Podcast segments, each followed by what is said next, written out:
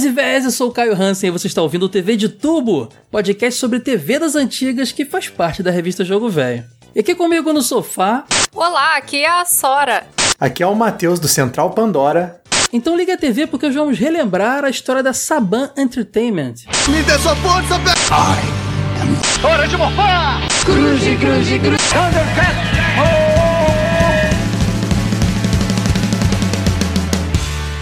TV de Tubo Podcast.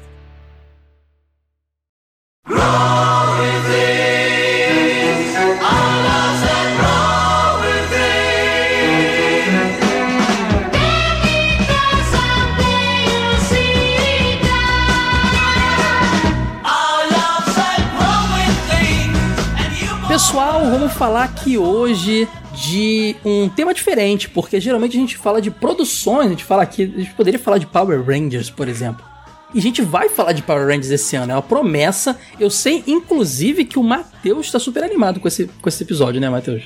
Pra falar de Power Ranger é comigo mesmo. Pode deixar eu fazer um podcast, um, um monólogo cast de 20 horas que, que eu vou embora. Não, e tem tudo. Eu, eu soltei uma piadinha hoje lá no, lá no comentário no Facebook, a senhora até comentou que a gente tem uma intro aqui no podcast TV de Tubo com trechos de várias produções clássicas. Tem Cavaleiros Zodíaco, Star Wars, Power Rangers, TV Cruz e Thundercat, com frases de efeito para simular o cara mudando de canal. Não sei se vocês entenderam, mas o objetivo era esse quando eu fiz a intro. Sim, sim. E a gente nunca fez nenhum episódio desses temas, cara. É, é a maldição da intro do TV de Tubo. Não tem episódio de Star Wars, de Thundercat. E ano passado quase rolou TV Cruz, lembra, senhora? Disney Cruz. A gente chegou a botar, comentar várias vezes que ia fazer, mas foi empurrando, aparecia um outro tema ali, a gente acabou não rolando. Esse tema acabou ficando para trás no ano passado. Mas vai rolar esse ano também. Acho que esse ano a gente vai matar um monte de coisa dessa intro, dessa intro da gente. Porque, por exemplo, Power Rangers tem que rolar, tô muito afim de fazer, Sora sei também que também tá afim de fazer. Só que eu pensei, cara, se a gente for contar a história da Saban, que é interessante, nosso formato de tubo tem essa pegada de contar bastidores e tal, vai ficar, vão ser três horas de episódio, cara, porque a gente vai ter que passar ali uma hora contando a história do, do Rain Saban. Ah, e outro detalhe.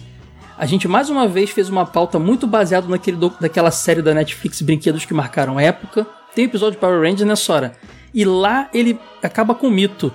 Ele explica a pronúncia do nome dele, cara. Ele fala, é Rain Saban. Eu fiquei tão feliz porque eu sempre falei certo. As pessoas, não, é Ain, é Saban. É, gente, não é Rain Saban, só pode ser, gente. É quando a pessoa não é norte-americana, confunde muito, né? Saban. Eu já ouvi falar em Saban. Saban.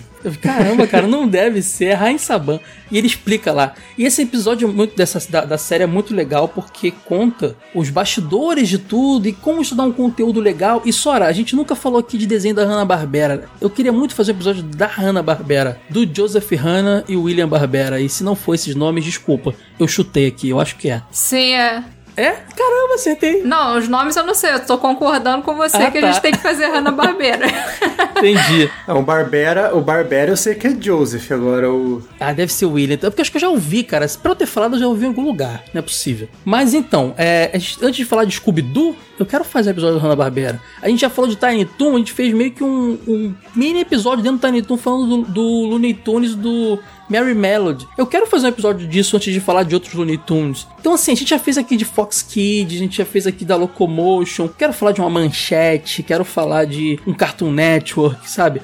Falar de, de, de, de, emissoras também, de estúdios. Esse conteúdo é muito bacana e, e nosso, nosso podcast vira uma coxa de retalhos, porque, por exemplo, para falar hoje do que a gente vai falar, eu vou recomendar que o cara ouça o episódio de Changeman, onde a gente explica o que é Super Sentai. Quando chegar Power Rangers, eu vou recomendar que o cara ouça o de Changeman e o da Saban. Então, assim, acaba virando uma coxa de retalhos, mas eu acho importante, porque se condensa. Fica cansativo, né? O episódio não vai ficar bom se concentrar tudo numa coisa só. Os conteúdos se complementam, né? Exatamente. Então a gente separou hoje para contar a história da Saban Entertainment, do Rain Saban, porque não tem como falar da, da, empresa sem falar muito do visionário Rain Saban e de como surgiu a ideia de Power Rangers e todas as outras coisas que eles fizeram, cara, que são muito legais. Sim, é. Rain Saban, um israelense americano, cara, nascido em Alexandria. O cara é egípcio, galera. Olha que doideira, o cara é egípcio. No dia 15 de outubro de 1944.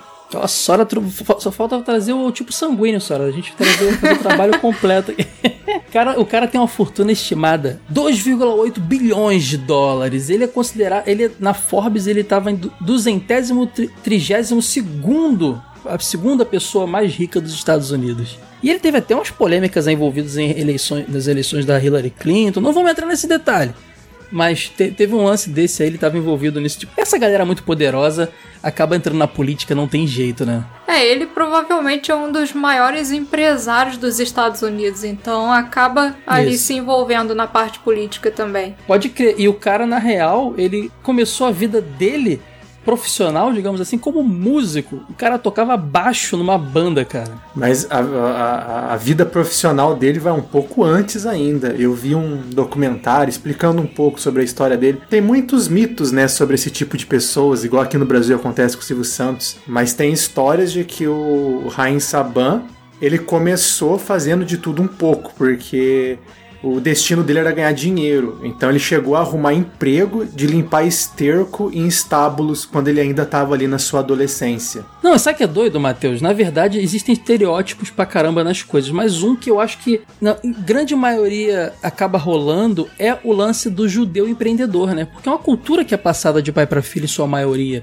É uma cultura do povo judeu pra caramba o empreendedorismo, né?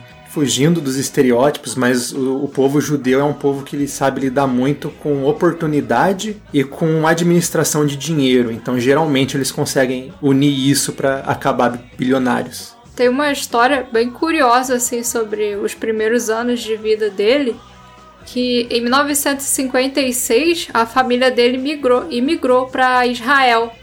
Então ele foi estudar num internato lá é, em Israel só que ele acabou sendo expulso porque ele era muito encrenqueiro. Então ele foi expulso e se matriculou em uma escola noturna. Só que o diretor virou para ele e falou assim: Ó, você não nasceu para esse negócio de estudo acadêmico, não. Você nasceu para ganhar dinheiro.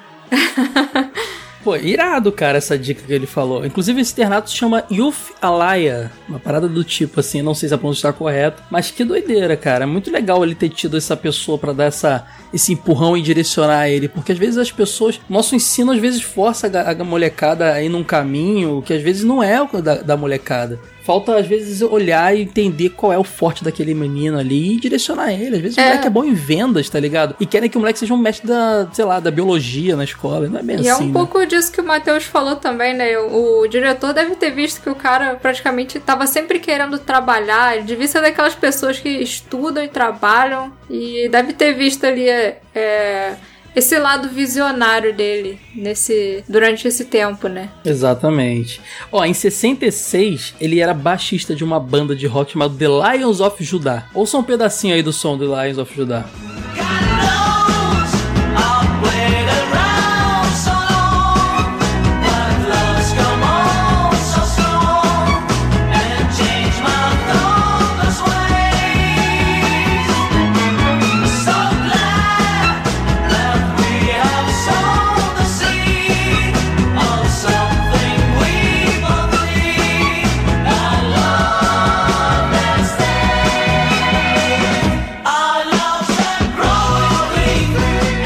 Uma banda de rock, cara, provavelmente formada por judeus. Assim, pelo nome a gente imagina que tem uma relação. The Lions of Judah ou tem a ver com judeus ou reggae, cara. Mas eu não acho que o Saban tem muito aquela pegada do reggae de dread, não, cara.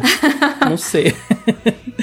Ai, ai. Ele morou nos anos 70 na França, cara. E na França tem uma espécie de, de, de formação que é divulgada muito aí, que é super errada. A gente sabe que o, o Saban ele vai ter uma relação muito forte com a Toei e com o Super Sentai. Afinal de contas, Power Rangers veio disso, a gente já vai chegar nessa história, mas todo mundo já tá cansado de saber. Na França, a série Bioman fez muito sucesso. Inclusive, é, depois Maskman e Live passaram lá e receberam o nome de Bioman 2 e Bioman 3. Assim, como aconteceu parecido aqui quando o Spilvan chegou como Jaspion 2, sabe? para aproveitar o hype. Uhum. E, e o Saban, vocês vão ver mais pra frente, que tem uma certa relação com o Bioman. Muita gente atribui o Wikipedia atribui, vários lugares atribuem que a, o fato de ter passado o Bioman lá com o Saban, como se ele tivesse trazido o Bioman pra França. Mas isso não é confirmado, tá? É, não, ele tem uma importância, assim, esse período dele na França foi importante, porque foi assim, nos anos 70, quando ele se mudou pra lá, ele estava trabalhando como produtor musical. E Uhum. durante esse período, ele ficava viajando muito pra Israel. E numa dessas viagens lá pra Israel, ele conheceu um cantor de 9 anos que se chamava Non Kaniel. E quando ele ouviu é, a voz desse cantor, ele ficou impressionado, achou o menino muito bom. Então, vendo o potencial que o No- Non Kaniel tinha, o Saban decidiu ensinar para ele francês para esse garoto poder conseguir contrato de gravação na França. Aí essa parceria entre eles, né, ele como produtor musical, fez com que o Kennel cantasse a abertura da adaptação francesa do anime UFO Robô UFO Robô Grandizer. E foi uma coisa importante, né? E assim, nesse, foi nesse momento aí, durante essa parceria, que ele acabou percebendo que as emissoras precisavam pagar pela licença das músicas. Então ele foi lá, marcou uma reunião com o fundador da DIC Audiovisual, que é uma companhia de produção de TV da França, que tinha acabado de fechar parceria com um estúdio de animação japonesa, o Tokyo Movie Shinsha, e ele se ofereceu para fazer músicas grátis para essa companhia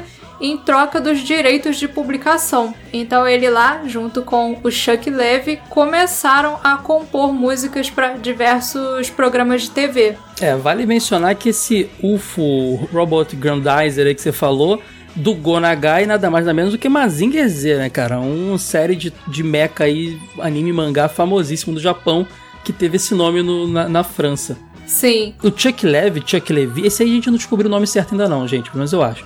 O Heinz Saban já descobriu, que também é israelense, americano e tal, se tornou um grande parceiro dele, porque ele também era músico, também tinha projetos musicais, né? sim, é. E os dois lá começaram a fazer muita abertura de, de, de série animada, cara. É, então, aí em 83, depois desse período, ele se mudou para Los Angeles e quando ele chegou nos Estados Unidos, ele começou a fazer essa mesma oferta que ele fez lá para a empresa da França para outras produtoras, dessa vez norte-americanas. E foi aí que ele começou a produzir as músicas para esses desenhos mais famosos dos anos 80, né? O Inspetor Bugiganga, He-Man, She-Ra. Só as mais legais, né, cara? Dinossauros é deles, de- deles dois juntos. Inspetor Bugiganga, He-Man She-Ra, como você falou. É... Nossa turma. Nossa turma, o Get Along Gang. Então, Tem também de um aqui- desenho chamado Mask, que é muito né, desconhecido aí, mas eu adorava muito. Cara, eu, eu, eu tenho aqui ali uma lista enorme das coisas que o Chuck Levy fez. Eu não, não dá pra dizer que o, Heinz Saban tava envolvido em todas, mas tudo que o Heinz Saban fez de música tava o Chuck Levy. Então aqui eu tenho coisas incríveis, ó. Digimon, cara, aquele Digimon lá que a gente viu na Fox Kids, que depois que era o Digimon digitais Chuck Levy, cara. Os próprios Power Rangers e tudo mais. A gente falou aqui de.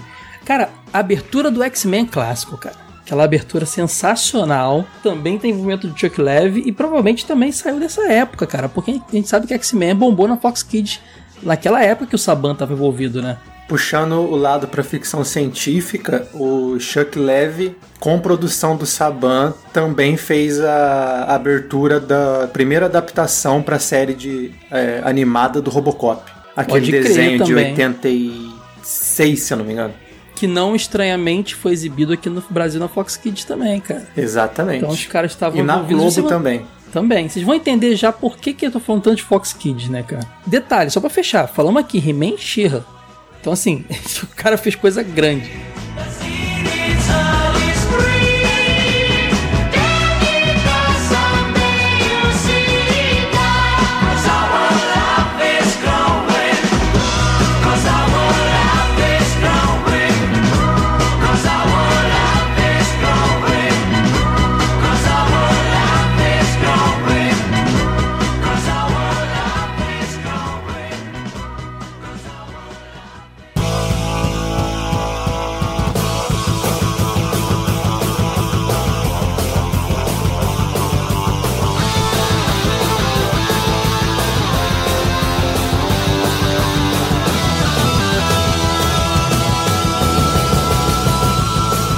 TV de Tubo Podcast. Mas assim, nessas viagens, cara, que ele fazia em Tóquio, hospedado no hotel, ele assistiu um, uma série Super Sentai. Ele, ele diz que liga a TV e acha impressionante aqueles heróis coloridos lutando contra monstros com explosões, tudo. E cara, ele sabe fazer dinheiro, ele sabia fazer dinheiro. Então o cara foi e pegou aquela ideia e correu para Toei para conversar com os caras, porque ele já saiu dali já pensando, eu quero levar isso aí pro resto do mundo. E no documentário lá da Netflix é muito legal porque os caras falam que primeiro se assustaram com ele, mas depois viram que era paixão, porque ele falava muito alto.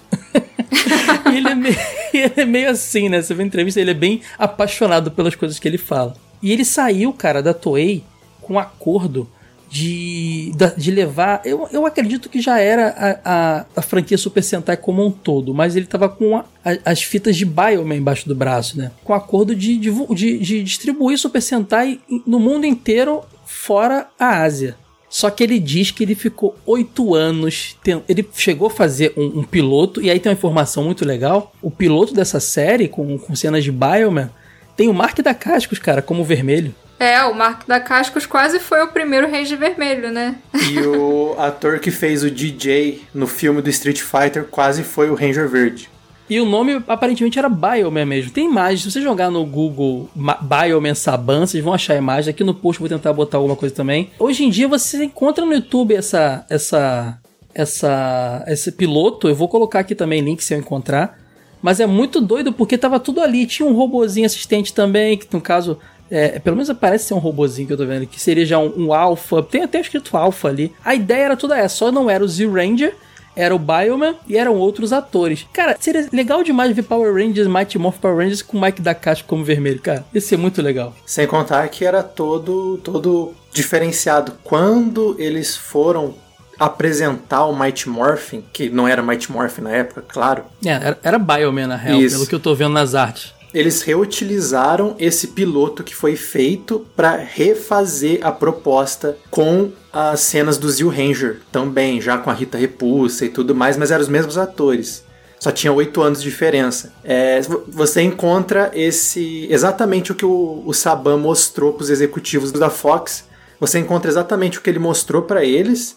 É, com o nome Galaxy Rangers, é, misturando cenas do Bioman, do Zil Ranger e desse piloto que foi gravado anteriormente. E, tipo, é, é, é uma ideia totalmente diferente. Os personagens já se chamavam Zack, Kimberly, Trini, mas se passava num futuro utópico onde não existia mais nenhum tipo de violência até que uma bruxa intergaláctica trouxe a violência de volta para o mundo e um grupo de super-heróis adultos, não eram adolescentes, iam enfrentar ela. Era uma ideia completamente diferente. Eu não sei qual é o que tá no YouTube. Eu cheguei a ver algum um desses pilotos. Eu vou colocar aqui no post, galera. O que eu encontrar vai estar tá aqui. Aí vocês vão entender. Mas provavelmente esse que eu vi foi o que o Matheus tá falando. O único que tinha nome diferente, cara, era o Mark da que era o Victor Lee. o resto era Zack, Trine e Billy Kimberly. Nesse primeiro, acho que, acho que no primeiro que foi feito, né? Mas ó, tem um problema aí. Ele ficou, cara, olha isso, cara. É muita perseverança, né? Ele ficou oito anos tentando vender essa ideia para tudo quanto é canal e sempre tomavam não. Oito anos. E eu te falo uma coisa: a gente aqui no Brasil teve acesso a, a Tokusatsu desde muito cedo, cara. A gente sabe que desde a TV Tupi, é, Ultra Q passava, que é o o pai do Ultraman, sabe? Passou Agente Fantasmas, passou o próprio Ultraman, Ultra Seven. O próprio National Kid já implementou National Kid. Assim, a semente do, dos nossos pais, assim, assistiram National Kid. Teve o Revival lá na manchete com o Jasper, o Changeman e depois aquela segunda onda. Então, assim, a gente estava acostumado com essa estética. Agora, o norte-americano não tava. E a gente sabe que a produção Tokusatsu, ela, ela é tosca pra caramba, e é meio que a estética disso. É para ser um pouco tosco mesmo, sabe? Virou. Sabe o beat'em up que a gente fala só, falou só no episódio é, das jogos Tartaruga Ninja que você falou, ah, mas todos os personagens moravam só a cor. Eu falei, mas isso virou estética do beat'em up. Tá é, tá no jogo, velho. É era uma limitação que depois virou uma estética. Então tem que ser um pouco assim. Então eu entendo pra caramba os caras pegando aquele piloto bizarro, porque a gente sabe que o, o Ryan Saban trazia uma série pouco de um ano anterior, às vezes até mais, com aquela câmera diferente, aí mesclava com a filmagem dos atores, dava aquele, aquele contraste. Vocês lembram que Power Rangers tinha uma. As cenas de deles civis era de um jeito e quando tava transformado parecia mais envelhecida, né? Então eu entendo demais a galera não, não curtir. E a galera dizia para ele que era muito violento e barato e bobo. Era meio que essas palavras, sabe? É, não, chegou aqui os caras torceram o nariz total, assim. O que eu acho mais legal é justamente o negócio do deles acharem que era muito violento, porque você assistindo Power Rangers, você vê que é um negócio tão é, patati patatá, assim, é, é, é, meio briga de circo, sabe? Pois é. Só que você vê que na, nos anos 90 no Brasil nem tanto, né? Mas nos Estados Unidos era um paradigma gigantesco você mostrar um personagem dando soco na cara de outro em algo infantil. Não, e você não sabe, rolou uma coisa antes disso tudo, que tem um programa de humor norte-americano chamado Night Flight. Tinha, na real, né? Nos anos 80. Não sei se existe mais. E a série Dynaman, que é uma série Super Sentai também, chegou a ser exibido nesse, dentro do Night Flight com uma dublagem cômica, fazendo sátira. Sabe o Tela Class do Hermes e Renato, lembra? Sim, sim. Era nessa pegada. Eles pegavam episódios do Dynaman nos anos 80, dublavam, foi se não me engano, em 87, no, no canal USA Network. É, eles redublavam zoando a parada. Então, essa era a imagem que o norte-americano tinha de, de Tokusatsu, cara. Era Godzilla, que era legal, mas assim, mais zoado, mais legal. E o Super Sentai, quem viu aquele Night Flight nos 80 era zoado. Então, é, eu entendo demais a dificuldade dele de, de emplacar o negócio. Só que ele teve uma pessoa que ajudou muito ele nesse processo, cara que é uma, uma, uma, mulher sensacional, cara. Margaret Losh, Lash, acho que é Lash a pronúncia. Cara, ela era responsável pela programação infantil da, do canal Fox na época. E ele, quando levou o piloto para ela ver, ela falou: Eu conheço isso e eu acho isso legal. Sabe por quê? Ela já tinha sido a presidente de produções da Marvel.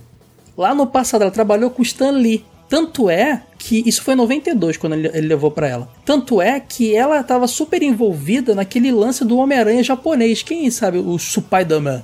Que é aquele tokusatsu do Homem-Aranha, que é muito importante. Foi o primeiro a trazer um mecha pilotável e tudo mais. Pelo herói e tudo mais. Então, assim, ela estava envolvida demais nisso. Então, na época, o Stan Lee levou para ela fitas, né, de Super Sentai e eles que tentaram também emplacar um Super Sentai nos Estados Unidos, também não tiveram sucesso. Então, cara, pessoa perfeita, porque ele meio que levou para ela um projeto que ela já quis fazer um tempo atrás e, foi impedida, né? É, sim, é, ela praticamente passou pela mesma coisa que ele junto com o Stan Lee lá no passado. Exato.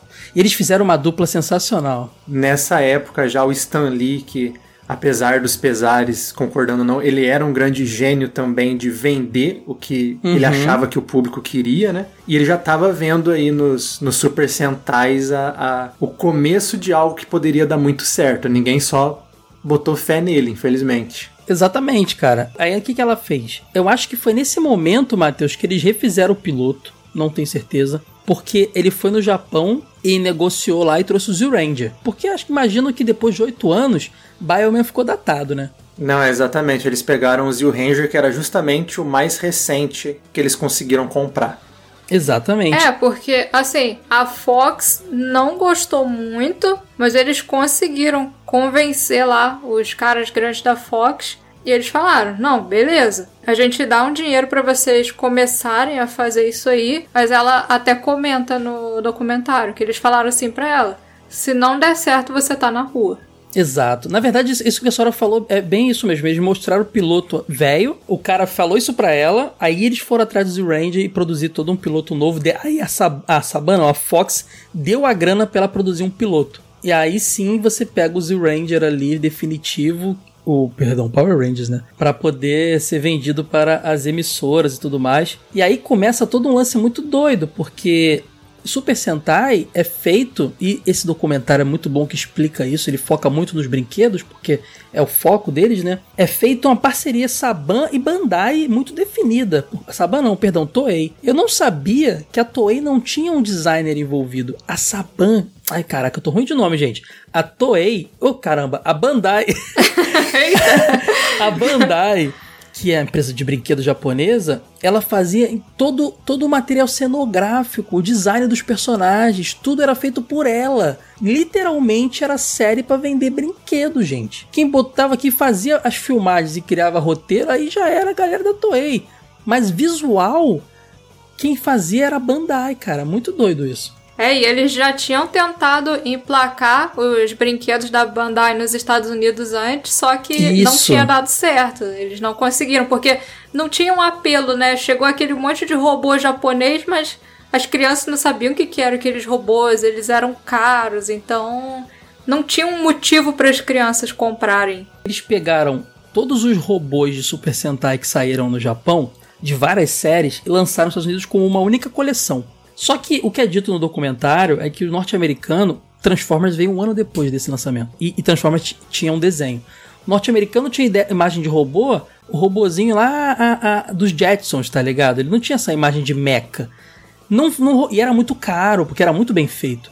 Não rolou, não vendeu bem. Imagina saindo aqui uma coleção com os robôs dos Super Sentai, só os robôs. Muito maneiro isso, cara. Tinha um nome próprio, eles criaram lá e tudo mais, só que não funcionou, não, não foi um fiasco. E a, e a Bandai of America, né, norte-americana, ficou vendendo giz de cera por muito tempo, galera. É isso mesmo.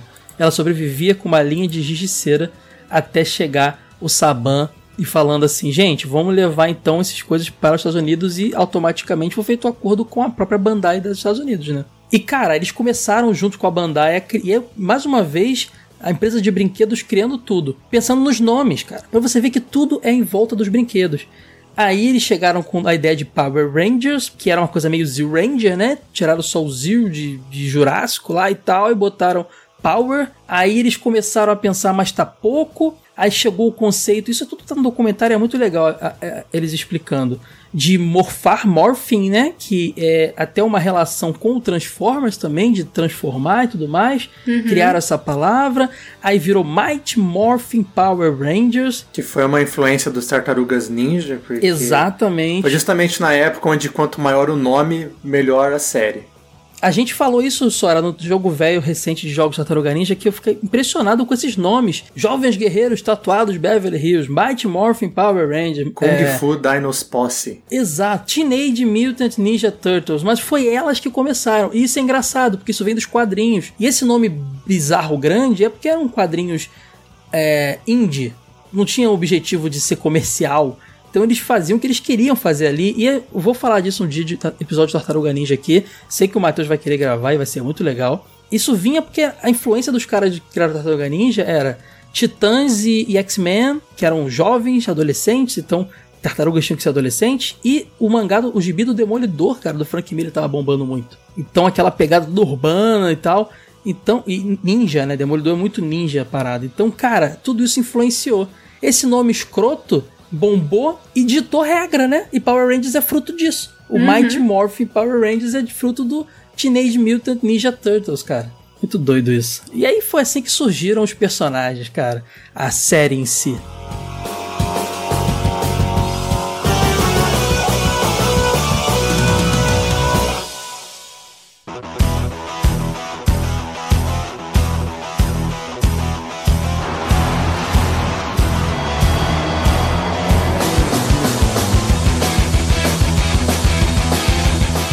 Foi pro ar na, na, na Fox. Fox Kids era um bloco dentro do canal Fox.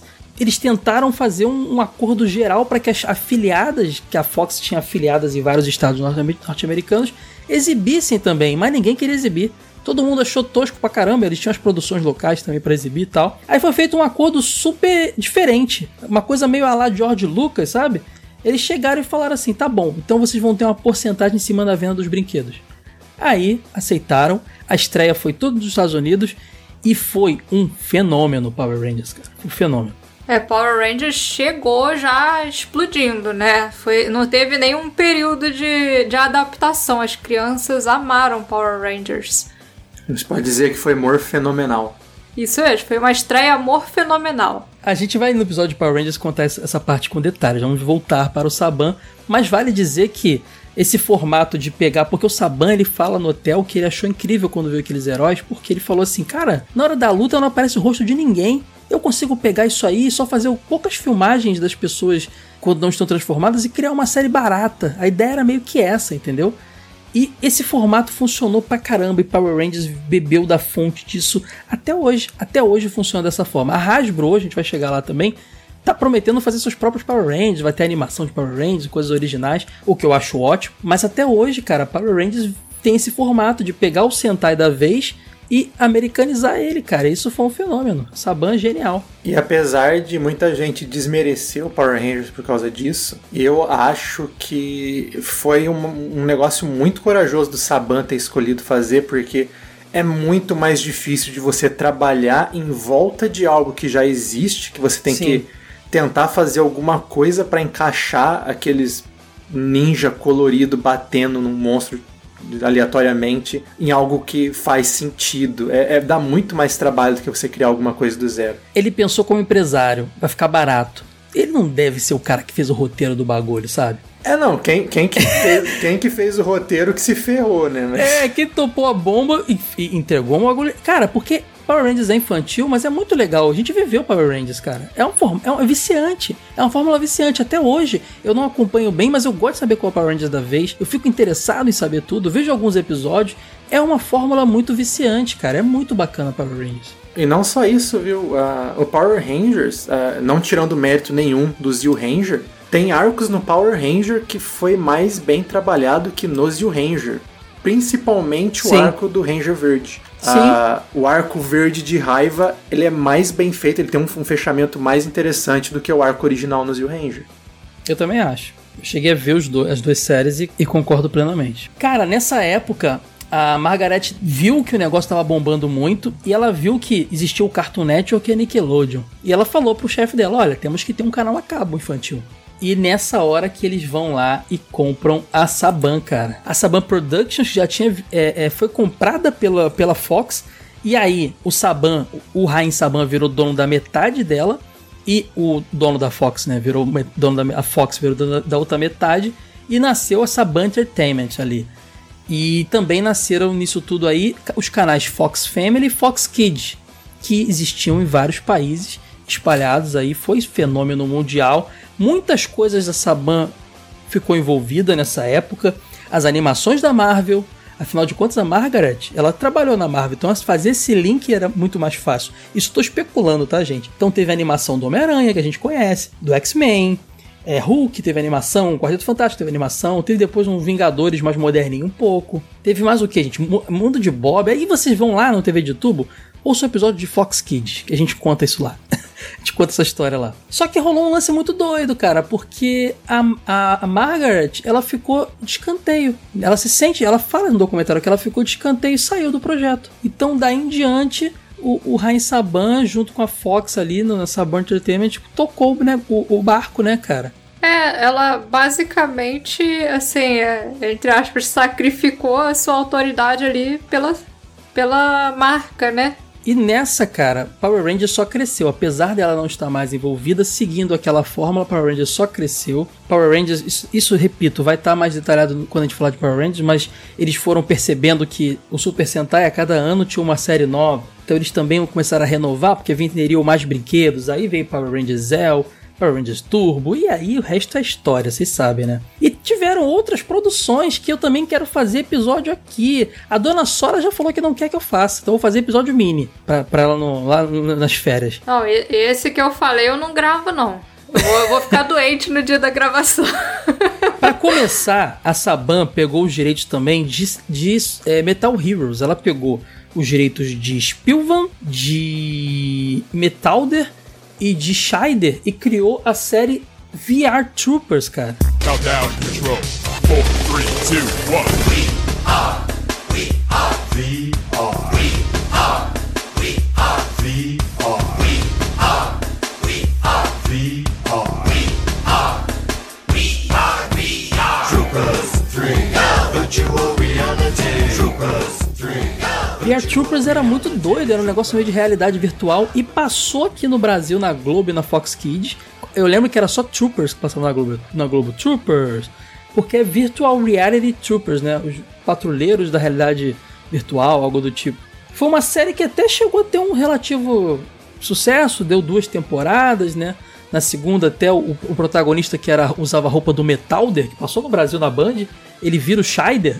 era uma loucura. Era tão loucura que eles usavam cenas de séries separadas, de séries diferentes. Na hora da luta, o, o, prota- o- o trio principal não lutava junto. Era, eram uns cortes bizarros, porque o protagonista era o Metalder e os outros dois eram, eram o Spilvan e eu esqueci o nome daquela sidekick do Spilvan, Spilvan, né? Que tem uma armadura também. Na hora da luta, eles não estavam no mesmo ambiente, É, nitidamente. mas essa, essa loucura chegou a acontecer com o próprio Power Rangers, né? Que Chegou também. O, o Tommy branco não de outra era, série. é, ele não era do Zil Ranger, é uma bagunça tremenda. Então por isso Pô, que o tremendo. Tommy tava sempre separado, era, era muito louco. E a gente, criança, não, enten- não percebia nada. Era, tudo funcionava muito bem, cara. Era maravilhoso. É, não, às vezes até é, vendo Power Rangers recentemente, lá na Netflix, cara, tem episódio que eles usam cenas repetidas e a gente não percebia. Muito, muito, muito. Esse formato do Saban, ele tinha uma desvantagem, né? A VR Troopers foi uma série que acabou porque eles ficaram sem cenas do material original, então acabou que eles tiveram que encerrar, né? Não tinha É mais o que fazer. Pegava o Jaspion, nova roupa do cara, pronto. Pegava outro Super Metal, o que mais tira Metal Hero nos 90, cara. Hoje não tem mais. É bobeira deles aí. Imagina um Spector, um Spector, roupa do Spector. Ia ficar legal pra caramba. Eu acho que deve ter um pouco de audiência envolvida também, só. É. Não sei se é só isso, não. Sempre tem, né? Tem uma história, porque vocês lembram que o, o, o Tommy, ele perde os poderes de Ranger Verde no Power Rangers e some da série? Sim, sim. Ele ia ser o protagonista do VR Troopers, que era chamado de Cybertron. Inclusive, tem esse piloto no YouTube, vou botar aqui no post também, onde ele era o protagonista. Não sei o que, que aconteceu, se ele não quis, eu sei que não rolou dessa forma. A série ganhou outro nome, outro protagonista, e o Tommy voltou pro Power Rangers como Ranger branco. Então, a saída dele ali era, que ele ficou muito popular no Power Rangers, era para ele encabeçar uma outra série e não rolou. Os bastidores do porquê disso eu não sei, mas tem o pilotinho do Cybertron com o Tommy lá, com as roupas do VR Troopers lá, e eu vou botar pra vocês aí no post se eu encontrar. Outra série também que apostaram todas as fichas, cara, e essa foi muito esculachada no Brasil e tem um motivo pra isso. O Troopers também tinha, mas essa teve mais, que foi o Masked Rider.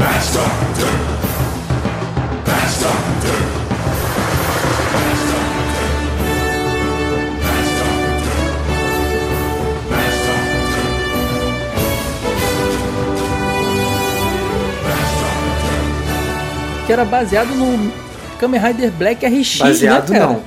Era um- uma abominação criada a partir do, do Kamen Rider. Usavam os, mesmo as cenas, as roupas, aquela história toda. Teve até um crossover com os Power Rangers na série dos Power Rangers, aquele esquema que era muito feito antigamente, né? De você fazer um botar um episódio duplo ali das séries se encontrando pra galera que acompanha uma série conhecer a outra, né? E essa era muito doida, mostrava era uma- uma- quase uma quase um alfa teimoso, era uma família, o garoto era um alienígena, foi morar com uma família, se transformava. E eu acho que o fato do Kamen Rider ter sido muito famoso no Brasil e, e- ele tinha uma pegada séria, Kamen Rider, o RX menos, mas o Kamen Rider Black tinha uma pegada mais séria nos, nos, nos tokusatsu, né, que passaram aqui. Ver aquela coisa cômica, eu acho que o brasileiro torceu o nariz, passou na Fox Kids e chegou a passar na Globo um pouco. Mas não foi só no Brasil não, viu? No, até nos Estados Unidos, onde Kamen Rider não era tão grande, essa série flopou Também não- bonita. Ela não foi pra frente. Mas ela era boba, né, cara? Ela era muito naquela pegada série que- de uma família com um inquilino meio. É, é meio basicamente estranho. o Ralph é teimoso, só que o, o, é, o é tem teimoso. um, um morfador. Exato. É basicamente isso. Aquele do. Aquele do. Do gigante Harry lá, que é um pé grande. Harry, acho que é Harry Pé Grande. Lembra também que tinha essa sim, série? sim, que era o Kevin Peter Hall que fazia. Que era uma família que tinha um pé grande em casa. Então sempre tem essas paradas, né, cara? Era bem comum. Não rolou, galera. Não funcionou muito bem. Foi mais uma tentativa. Pra fechar a série que a Sora não quer gravar episódio. Ela deixou claro que se tivesse episódio, ela não quer gravar. Big Bad Beetleborgs.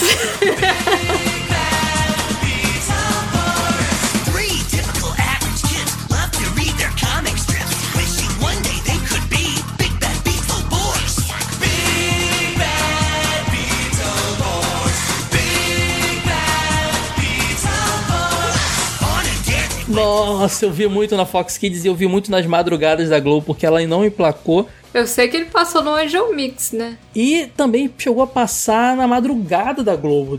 Power Rangers clássico, Beetleborgs, é, Troopers, cara, passava sempre nas madrugadas da Globo. Eu que acordava muito cedo, porque criança dorme cedo e acorda cedo, né? Via essas, essas, essas séries, depois via Telecurso 2000, depois ia ver programa infantil da- normal da manhã. E era assim, era uma série que pegava um tokusatsu que nem passou no Brasil, chamado... Eram dois, duas séries é, consequentes, que era o Juku B-Fighter e o B-Fighter Kabuto Isso. que tinha um visual muito maneiro, cara. Eles eram besouros, né?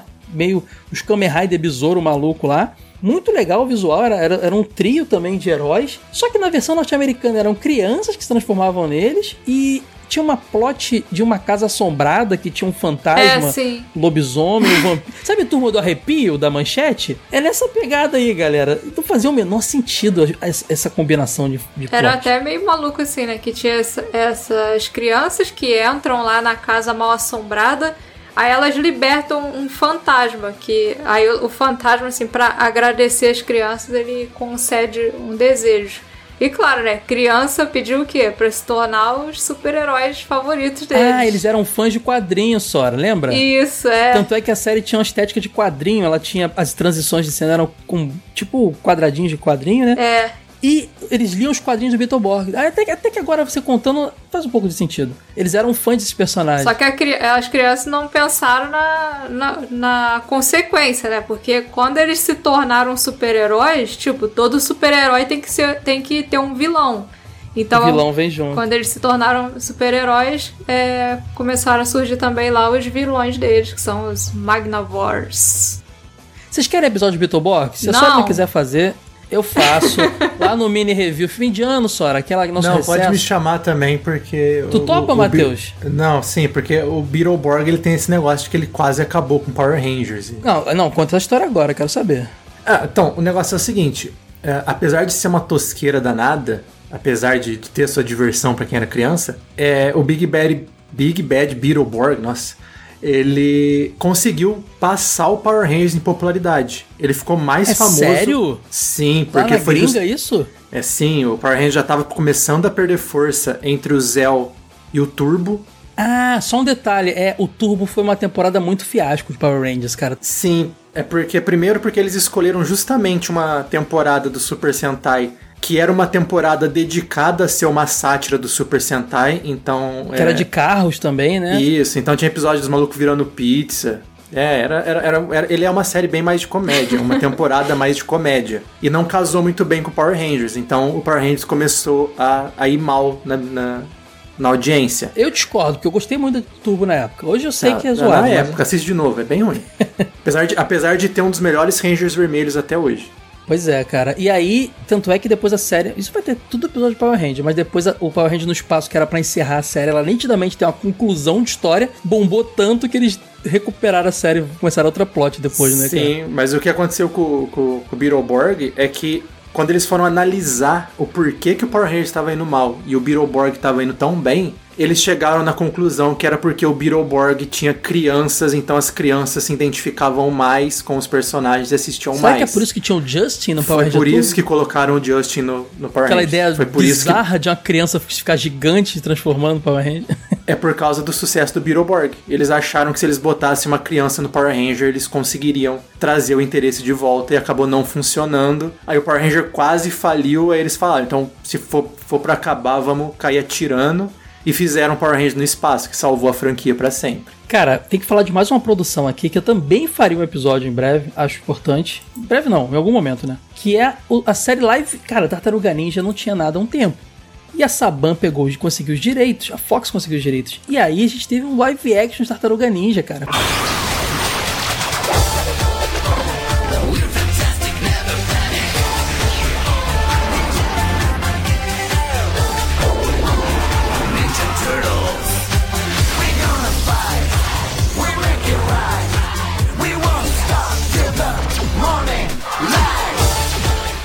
Bem nessa época do Power Rangers no espaço, porque teve um crossover com Power Rangers no espaço. Eu acho que era Ninja Turtles The Next Mutation, né? O nome da série? Isso. Aqui passou como a, a, a a- a nova mutação, alguma coisa assim. Que tu vê que eles até simplificou o nome, cara. Virou Ninja Turtles só nessa série. E assim, cara, ela, ela era muito criticada por algumas coisas. Primeiro que ela tinha uma, uma, uma tartaruga mulher, né? Que era Vênus de Milo. A Vênus. É. que eu achava maneiro. Cara, eu vou te falar, eu não revi essa série. Não sei nada dela. Mas eu adorava. Eu não sei se é porque eu era criança. Ela é ruim, essa série? Eu preciso ver pra poder falar dela. Ah, quando eu via na Globo eu adorava. Demais, assim, né, Sora? Então, eu, Eu- gostava bastante. Muito bem feita, né? Hum, é, eu reassisti há pouco tempo e é, a qualidade. Você lembra dos Tartarugas Ninja 3? Sim, aquele que se passa. O filme, né? Que passava na época medieval, o Isso, que se Japão passava. Isso. feudal, na real. É a qualidade da, é daquele filme pra baixo. Ah, mas nem é tão ruim esse filme assim. É, quando comparado com o 1 e 2, é tudo bem, mas nem é tão ruim assim, pô. Caraca, eu acho que o pessoal é chato, assim, a Sora é chata falando mal de Beetleborgs, cara. Não, mas eu gosto da Tartarugas Ninja, então... Pois é, cara, rolou esse lance, cara, crossover de Power Rangers e Tartaruga Ninja, isso é a coisa mais épica. Tartarugas Ninja voando de, de prancha voadora no espaço sem capacete. Essa cena é maravilhosa, cara. Nunca vou esquecer.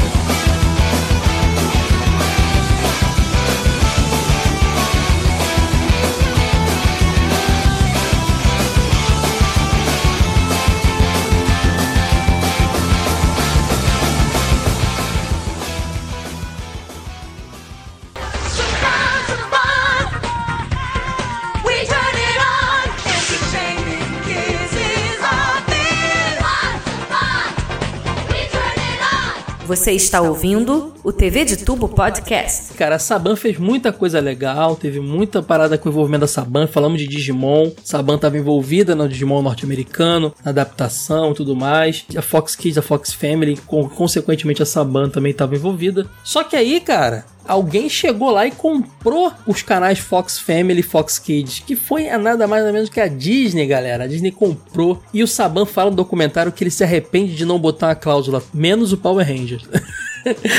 Ela levou o catálogo todo, galera. Levou dos canais, cara. E assim a Disney virou dona de Power Rangers por uma longa época, cara. Por um período que é o chamado período Disney, né? Da Power Rangers. Sim, começou com o Força do Tempo. Não.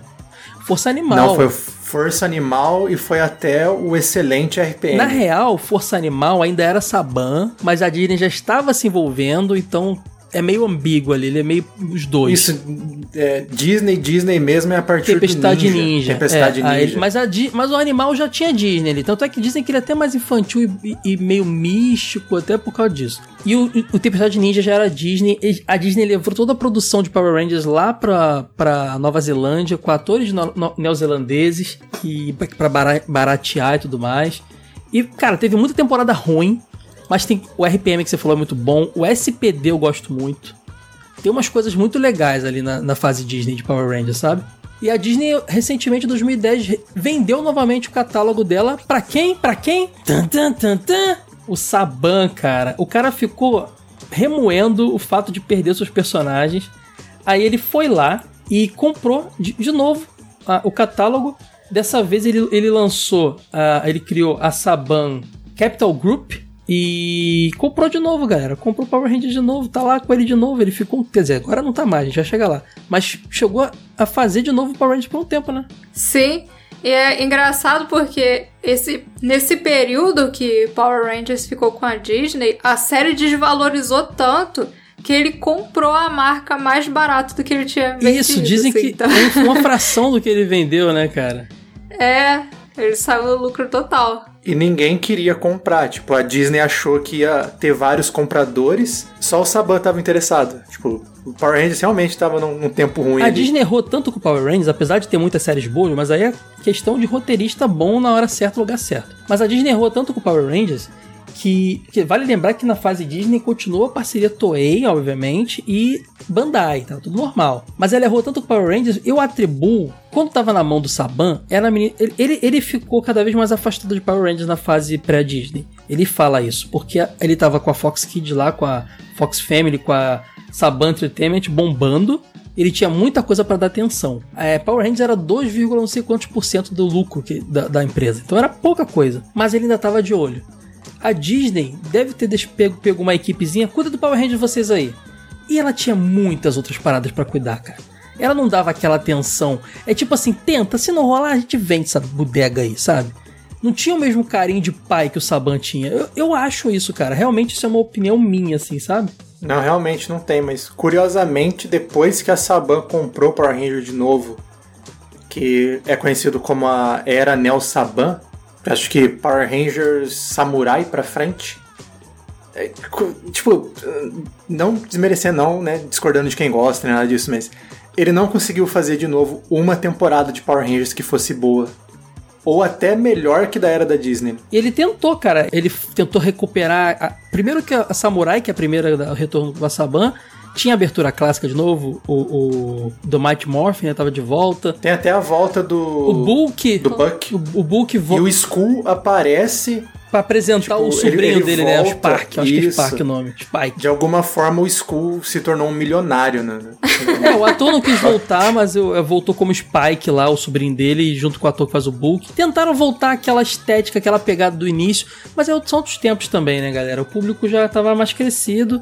E eles fizeram muita coisa ali, tiveram várias temporadas, mas não deu tão certo. E hoje, cara, Power Rangers foi vendido de novo para a Hasbro. A Hasbro é dona do Power Rangers e esse catálogozinho ali todo, VR Troopers, eu acredito tudo deles, porque tirou da Netflix agora, vai lançar no YouTube, e a Hasbro tem feito um bom trabalho. O problema é que a Hasbro já rompeu com a Bandai, né, galera?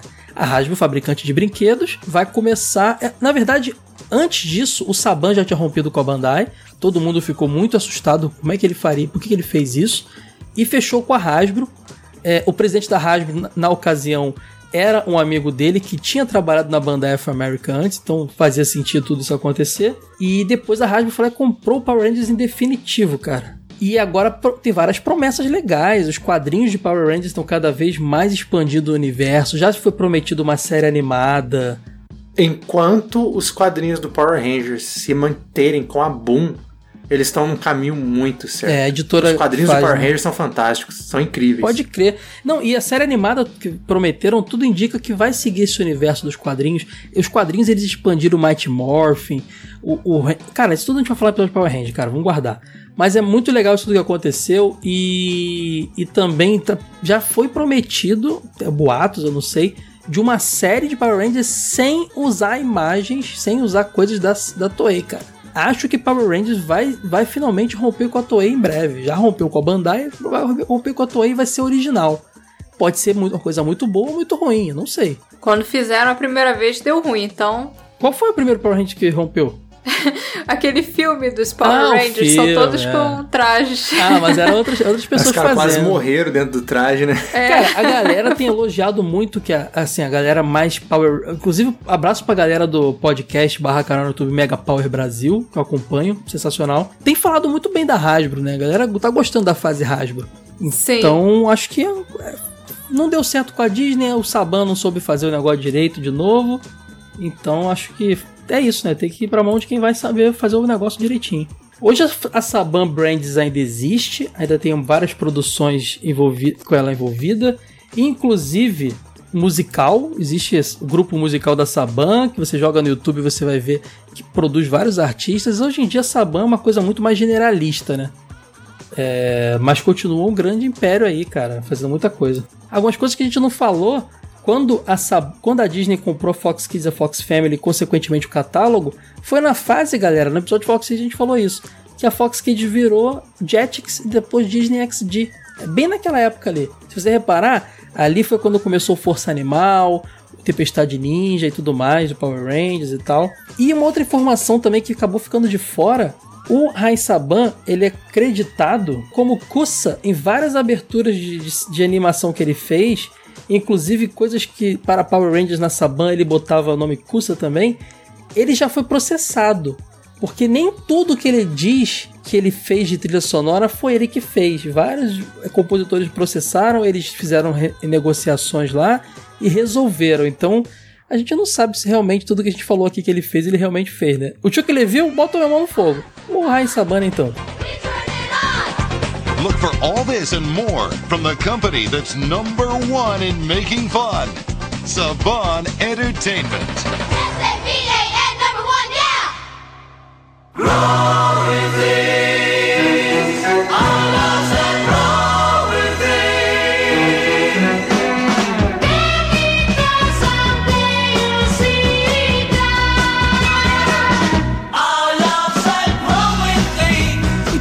isso, galera. Nosso episódio de sobre a Saban Entertainment, a Saban, a Sabanzinha, a Rain Saban, que foi muito importante pra molecada dos anos 90 e 2000, que acompanhou séries animadas e live action no- na TV, cara. Anos 80 também, né? O cara fez trilha de um monte de desenho clássico aí. É, a, a história da Saban é muito entrelaçada com a história do próprio Rain Saban, não tem como não falar da, da origem do cara. E que criou uma franquia muito sucesso que é o Power Rangers, que até hoje e vai muito longe ainda, né, cara? Criou naquelas, né? Pegou um negocinho que já tinha, mas que não podemos dizer que ele não criou, ele criou Power Rangers. Mas querendo ou não, ele criou, porque as partes norte-americanas do Power Rangers são, foram tão influentes pra gente que cresceu assistindo quanto a porradaria japonesa, né? Exatamente. Ficamos por aqui então, galera. Ó, esse ano tem episódio de Power Rangers, hein? Cobrem aí, digam o que vocês querem muito que a gente faz. Valeu, pessoal.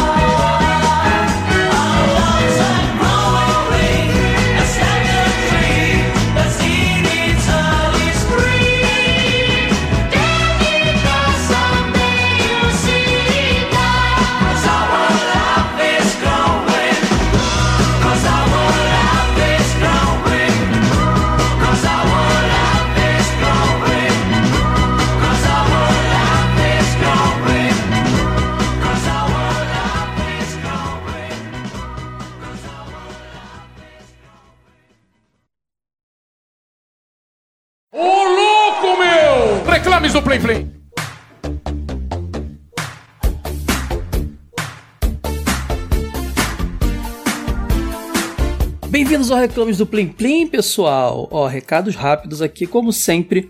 Nossas redes sociais é só procurar por Jogo Velho no Twitter, Instagram e Facebook. Nossos grupos de debate, a galera troca ideia o dia inteiro. Tem o Asilo Jogo Velho lá no, no Facebook, só procura lá.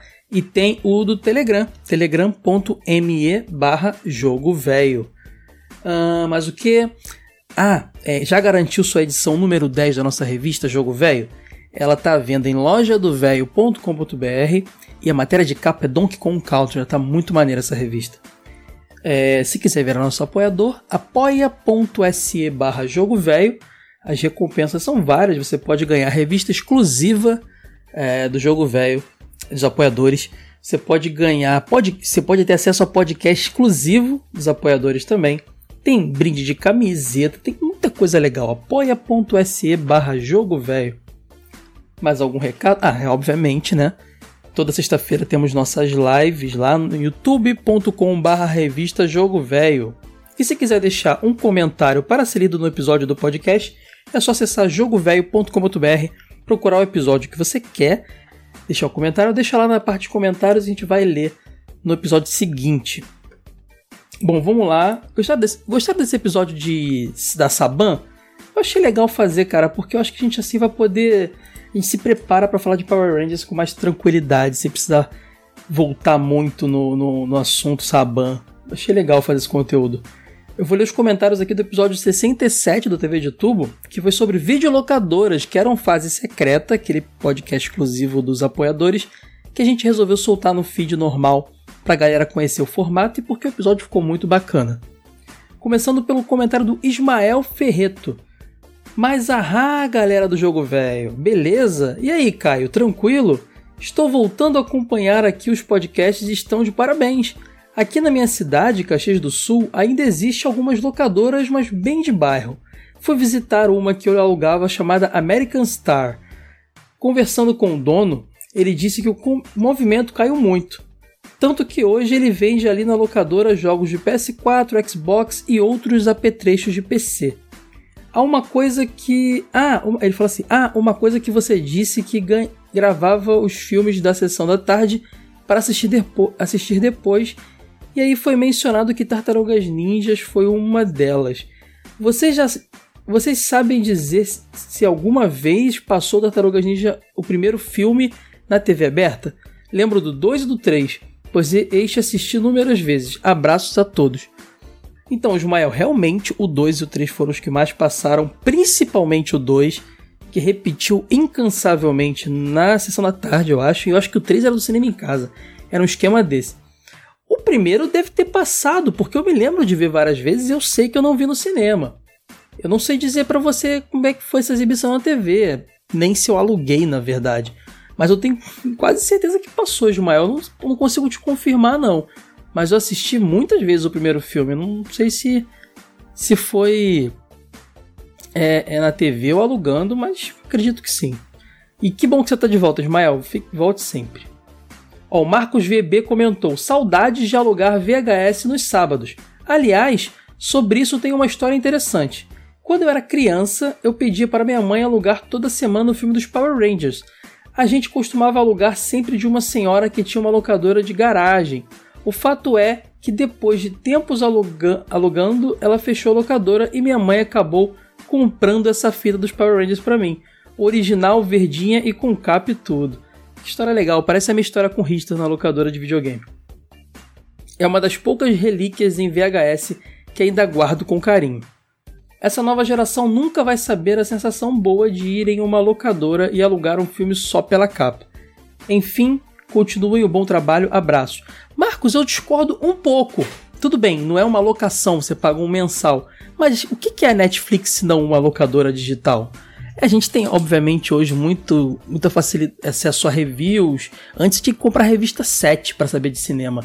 Hoje você vai no YouTube, canais de cinema aos montes, tem. Eu entendo que tá mais facilitado. Mas quantas vezes eu abri a Netflix, vi uma imagem legal lá do, da, da arte do, da série e falei, hum, acho que eu vou ver isso aqui. É óbvio que é em menor escala, mas rola algo parecido, Marcos. Abração, cara. Obrigado pelo seu comentário. Eu vou ler agora o Éder Aderaldo. Na época das locadoras VHS, alugava direto Changeman, Jaspion e o Inspector. Aí ele bota aqui, Jaspion e Changeman já tem episódio de TV de tubo. Agora só tô no aguardo do, do Inspector. Vai rolar, Éder. Tem umas coisas mais velhas pra rolar antes, mas vai rolar com certeza o Inspector. Aí ele fala, já comprava na própria locadora mesmo um saquinho de Skittles para comer assistindo os Tokusatsu. E sim, já era Blockbuster. Ah, Blockbuster era de Playboy. Cara, esses Skittles aí é aquele M&M's que na verdade é uma balinha, né? Não é, não é um chocolatinho, é de fruta, né? Cara, eu passei a gostar disso aí mais velho. Quando era moleque era frustrante morder e não ser chocolate. Eu, eu odiava. Mas hoje eu gosto. Ele continua, já na época do DVD, não tenho muitas lembranças. Dos filmes alugar ou aluguei até a época de ter internet decente. Ele fala aqui. Só que eu já era adolescente, aí já sabia direito o que alugar. Até que enfim consegui segurar um pouco minha língua nesse comentário. Ou melhor, segurar os dedos. Éder, volte sempre e fale o quanto quiser, cara. Sempre bem-vindo. Vamos lá, agora é o Frodo Stark, grande Frodo Stark, sempre presente. Fala aí, meus queridos. Nunca tive videocassete em casa e DVD player só depois que eu casei em 2006. Sempre via filmes alugados na casa dos meus tios e amigos de infância. Uma das locadoras mais legais que já tive aqui, que já teve aqui na cidade, era uma que o dono teve a ideia de, faz, de fazer uma pizzaria ao lado dela. Ó, que genial! Era entrar na pizzaria, fazer seu pedido, ir ao lado, escolher os filmes e na saída te retirava a pizza. Era muito bom. Meus amigos sempre alugavam filmes nela, no comecinho dos anos 2000. Cara, essa ideia da pizzaria fundida com a locadora é genial. Porque Fim de semana, a família se reúne, pega um filminho e compra uma pizza. É perfeito. É como eu comprava o podrão lá no, no, na praça, mas no caso aí é uma pizza. Perfeito. Ele continua. Parabéns por mais um cast sensacional. Aí ele fala: Tenho 39 anos e sou de Mogi das Cruzes, São Paulo. Por favor, gente, de, façam que nem um Frodo. Mande o, sua, sua idade, nome e cidade para eu saber de onde vocês são, cara. E a idade de vocês também. Obrigadão, Frodo. Agora o Caio Fernando, meu xará aqui, ó. Fala galera do jogo velho, eu tenho ótimas lembranças de locadora com filmes. Não tivemos videocassete por muito tempo, mas meu pai era técnico eletrônico, então quando ele consertava um, era uma alegria porque a gente sabia que ia alugar uma fita para testar. Olha que maneiro. Mas meu irmão, meu irmão e eu gostávamos muito de alugar Tartarugas Ninja, Star Wars, Batman, Superman, De Volta para o Futuro, ET, Rei Leão. A primeira vez que assisti Akira foi alugando. E lembro da minha mãe bravíssima porque aluguei algo que não era para a minha idade. Acho que eu tinha uns 10 anos quando aluguei. Mas assistíamos de tudo. Aliás, alugamos uma vez um filme que eu nunca lembro o nome. Era de uma galerinha que alugava um desenho de dinossauros e acabavam entrando no desenho. Lá dentro eles conheciam os heróis, que eram dois dinossauros que lutavam artes marciais. Nossa, esse nome é estranho, Caio, mas eu não sei. Era muito bizarro, não era filme B.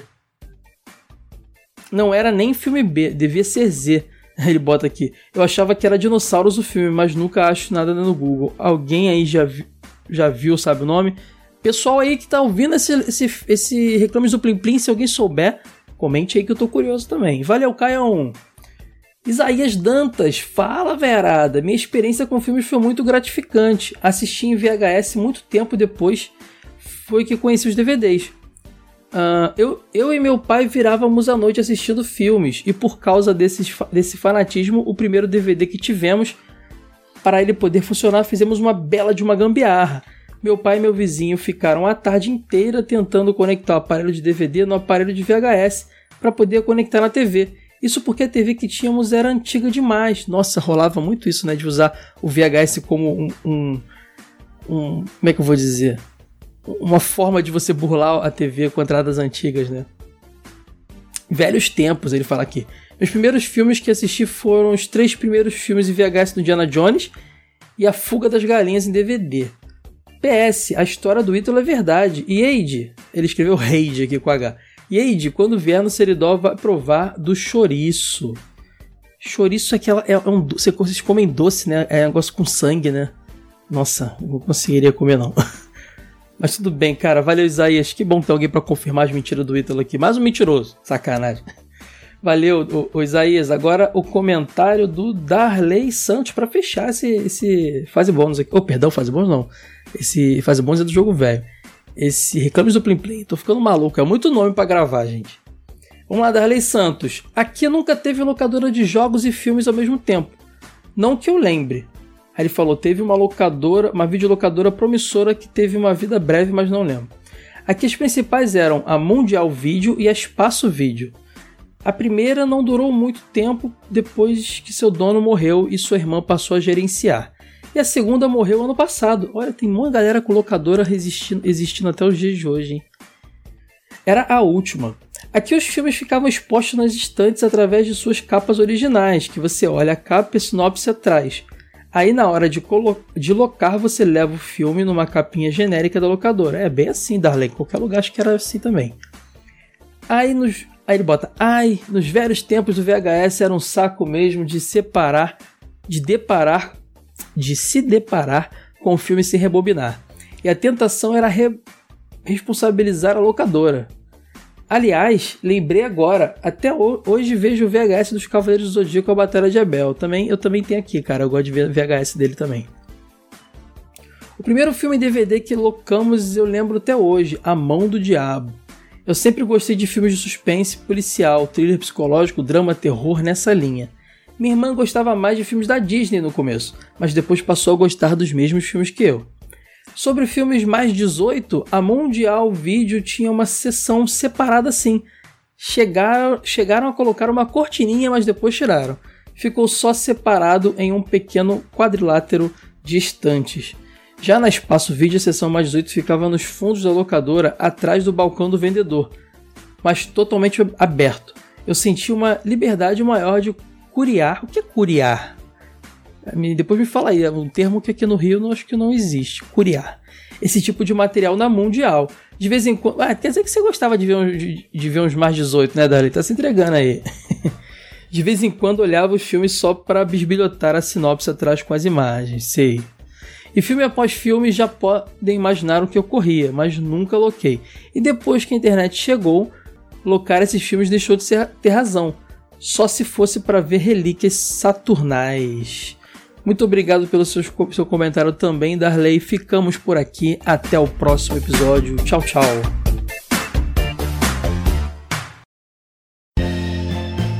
Esse episódio foi editado por Caio Hansen.